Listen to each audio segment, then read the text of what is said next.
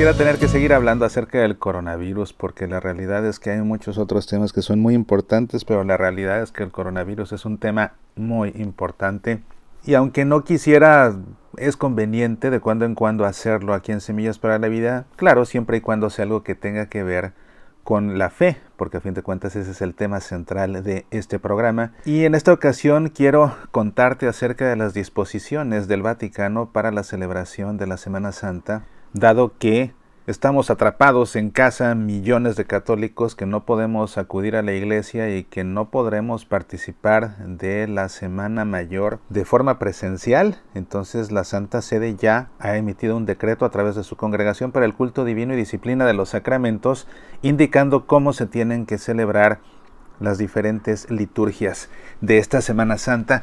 Y fíjate que resulta muy interesante darnos cuenta en primer lugar de cómo la fecha de la Pascua no se cambia, no se va a cambiar porque no se puede cambiar. Habrá quien diga, bueno, que no se podría cambiar en esta ocasión, no podría el Papa como una medida excepcional cambiar la fecha de la Pascua para que se celebre quizás un par de meses después, algo así. No, no se puede. Y esto resulta muy interesante porque eso nos deja ver cómo el tiempo de Dios no cambia.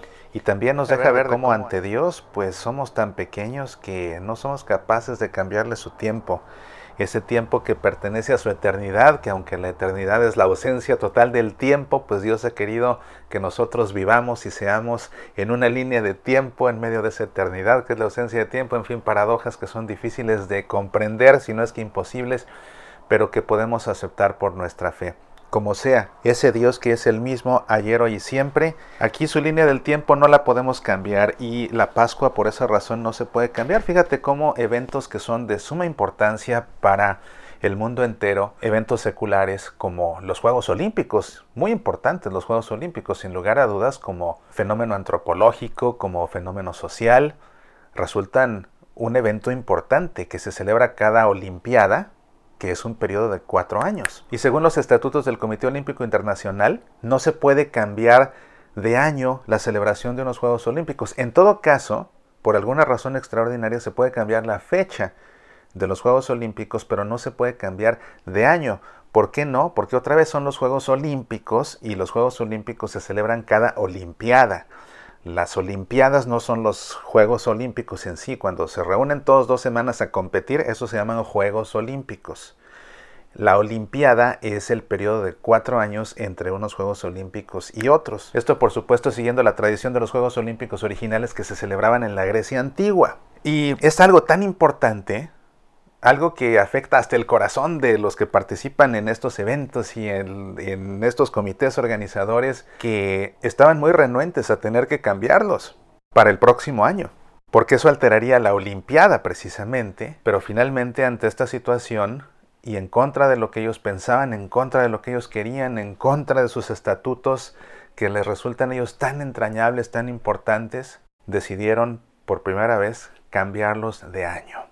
No sé si los siguientes vayan a celebrarse una Olimpiada después, es decir, hasta 2025, o si se respetará la Olimpiada actual y se retomarán en 2024, tres años después, no lo sabemos. Y a fin de cuentas eso no es tan relevante para este programa, pero sí lo quise mencionar porque eso deja ver cómo cosas verdaderamente importantes para las personas a nivel mundial en determinado momento, por muchos estatutos que tengan, a fin de cuentas estatutos seculares, se pueden alterar.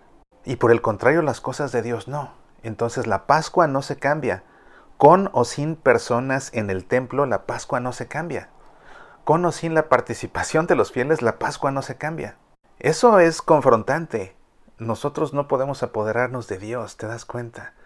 Y por eso es que el Papa no puede cambiar la fecha de la Pascua. Podrá cambiar algunas celebraciones litúrgicas, pero no la celebración del misterio pascual en sí.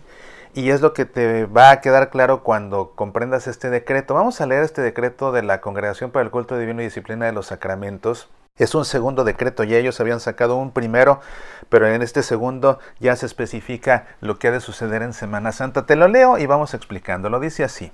Considerando la rápida evolución de la pandemia del COVID-19 y teniendo en cuenta las observaciones recibidas de las conferencias episcopales, esta congregación ofrece una actualización de las indicaciones generales y de las sugerencias ya dadas a los obispos en el anterior decreto del 19 de marzo de 2020.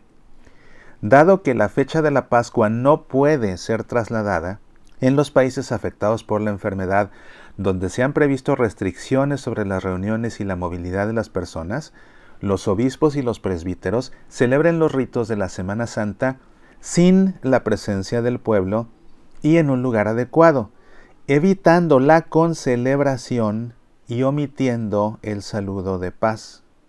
Los fieles sean avisados de la hora del inicio de las celebraciones, de modo que puedan unirse en oración desde sus propias casas. Es decir, abro paréntesis, es importante que tu parroquia te diga qué hora va a celebrar el párroco la misa, para que si no la transmiten, a esa hora tú te unas en oración. Cierro mi paréntesis, continúa el decreto. Podrán ser de gran ayuda los medios de comunicación telemática en directo, no grabados. Abro paréntesis. Esto es importante tenerlo claro. Si en alguna parroquia se van a transmitir las liturgias de Semana Santa, se tienen que hacer en vivo, no grabadas. Eso a mí me cambia la jugada, te confieso, a nivel personal y familiar, porque lo que yo había pensado era ver las liturgias que celebrará el Papa Francisco en la Basílica de San Pedro, pero yo había pensado ver las grabaciones para respetar los tiempos litúrgicos. Por ejemplo, la misa vespertina de la Cena del Señor, que es la de Jueves Santo, se celebra en la tarde. Pero si la veo en vivo con mi familia, la veríamos en la mañana, muy de mañana, en Jueves Santo. Entonces no tendría ese sentido hacer misa vespertina. Por eso yo dije, bueno, pues la vemos grabada. Ah, pero con esta disposición de la Santa Sede me queda claro que no tiene que ser vista en vivo. Entonces, bueno, que nos quede claro a todos esto. Tiene que ser transmitida en vivo y tiene que verse en vivo. Así que, ¿qué voy a hacer ahora con mi familia? Bueno, pues como mexicanos, seguiremos las transmisiones desde la Basílica de Guadalupe. Cierro el paréntesis y continúo con el decreto. En todo caso, es importante dedicar un tiempo oportuno a la oración, valorando sobre todo la liturgia orarum, la liturgia de las horas. Las conferencias episcopales y cada una de las diócesis no dejen de ofrecer subsidios para ayudar en la oración familiar y personal. Domingo de Ramos. La conmemoración de la entrada del Señor en Jerusalén se celebre en el interior del edificio sagrado. En las iglesias catedrales se adopte la segunda forma prevista del misal romano, en las iglesias parroquiales y en los demás lugares la tercera. Bueno, esto se refiere a la primera parte de la celebración litúrgica del Domingo de Ramos es decir, la procesión de las palmas. El misal presenta tres formas diferentes de hacerlo. La primera es mucho más elaborada y es cuando se hace una procesión afuera antes de entrar a la iglesia, una procesión con palmas, que comienza con el Evangelio según el ciclo litúrgico, que habla acerca de la entrada de Jesús a Jerusalén. Este año sería el de Mateo por estar en el ciclo A. Después se reza un salmo, hay un himno a Cristo Rey y después se hace la procesión de palmas y ya entran todos a la iglesia. Esa es la forma 1. La forma 2 que es la que indica este decreto, que es la que se tiene que celebrar en las catedrales este año, consiste en que los fieles estarían en sus bancas, cada uno con su ramo o con su hoja de palma, dependiendo. El sacerdote es el que haría la procesión por el centro hasta llegar al altar, él también por supuesto con su ramo, y bueno, la misa después continuaría. Esta es la que se tendrá que hacer en las catedrales y lógicamente sin presencia de fieles, pero el obispo que celebra en la catedral pues lo tendrá que ir haciendo eh, él hará su procesión, ¿verdad? Dentro del templo, no afuera en el atrio. La tercera forma consiste en que simplemente el sacerdote sale al altar y celebra la misa como lo hace de ordinario y esta es la forma que se está ordenando que se aplique en las iglesias y capillas que no sean catedrales. Esto para el Domingo de Ramos. Continúo con el decreto. Misa crismal. Valorando la situación concreta en los diversos países, las conferencias episcopales podrán dar indicaciones sobre un posible traslado a otra fecha.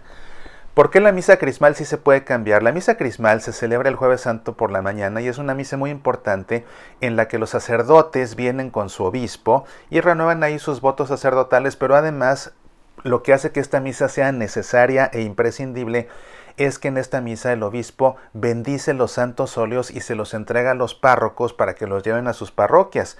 El óleo de los catecúmenos que te ponen cuando te bautizan, el óleo de los enfermos con el que te dan la unción de los enfermos y el santo crisma con el cual eres confirmado por el obispo. los necesitan en las parroquias. Entonces se necesita que se celebre esta misa y es la razón por la que ésta se va a tener que trasladar.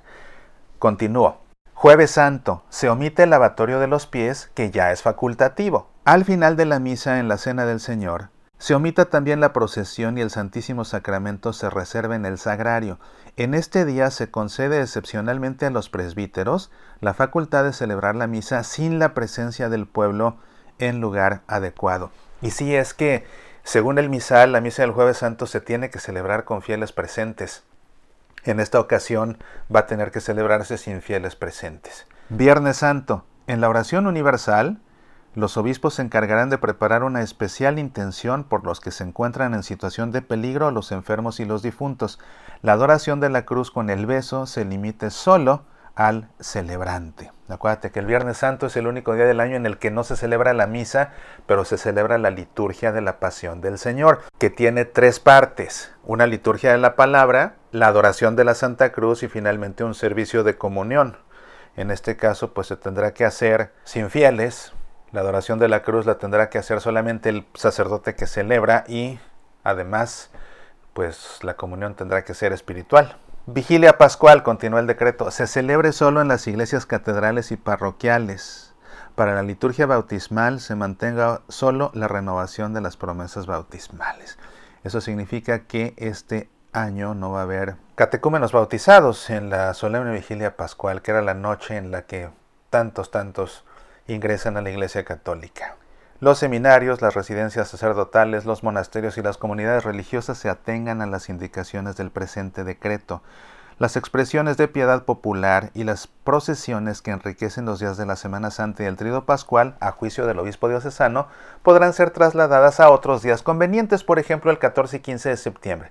Bueno, esto a lo que se refiere es a que, por ejemplo, hay devociones populares. En algunos lugares acostumbran dar, por ejemplo, el pésame a la Virgen. Eso se podría trasladar al 15 de septiembre, como indica aquí este decreto. ¿Por qué? Porque el 15 de septiembre celebramos a Nuestra Señora de los Dolores, precisamente. Pues ahí se le puede dar ese pésame que se le quedó a deber de este Viernes Santo. Termina el decreto por órdenes del Sumo Pontífice para este año 2020 en la sede de la Congregación para el Culto Divino y la Disciplina de los Sacramentos a 25 de marzo de 2020, solemnidad de la Anunciación del Señor, firma Robert Cardenal Sara, prefecto.